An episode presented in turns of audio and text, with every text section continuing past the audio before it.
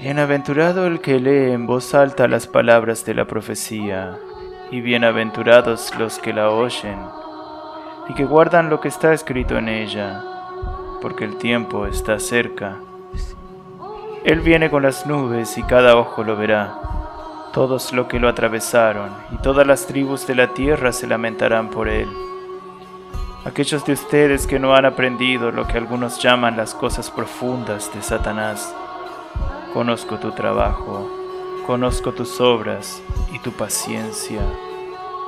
Y como no puedes oír a los hombres malvados, pero han probado a aquellos que se llaman a sí mismos apóstoles, pero no lo son, y encontró que eran falsas, sé que estás soportando pacientemente y llevando a cabo por mi homónimo y no te cansaste, pero tengo esto en tu contra, que has abandonado el amor que tuviste.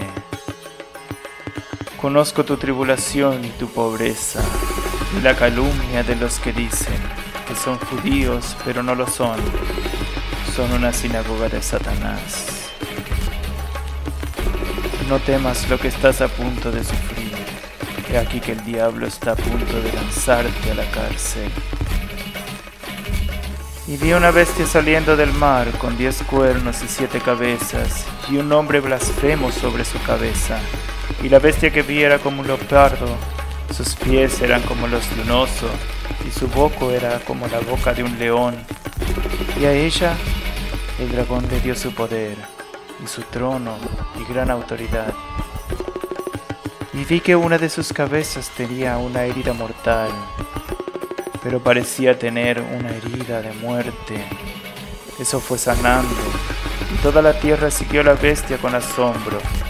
Los hombres adoraban al dragón, porque había dado su autoridad a la bestia, y adoraban a la bestia diciendo, ¿quién es como la bestia? ¿Quién puede luchar contra la bestia? Y la bestia recibió una boca, abrió su boca, pronunció las palabras altivas y blasfemas, y se le permitió ejercer la autoridad durante 42 meses. Abrió la boca para pronunciar blasfemias, palabras contra Dios.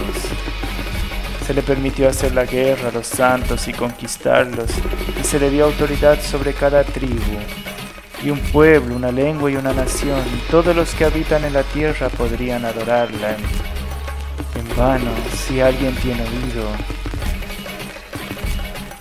Then I saw a new heaven and a new earth, and I heard a great voice from the throne saying, Behold, the dwelling of God is with men.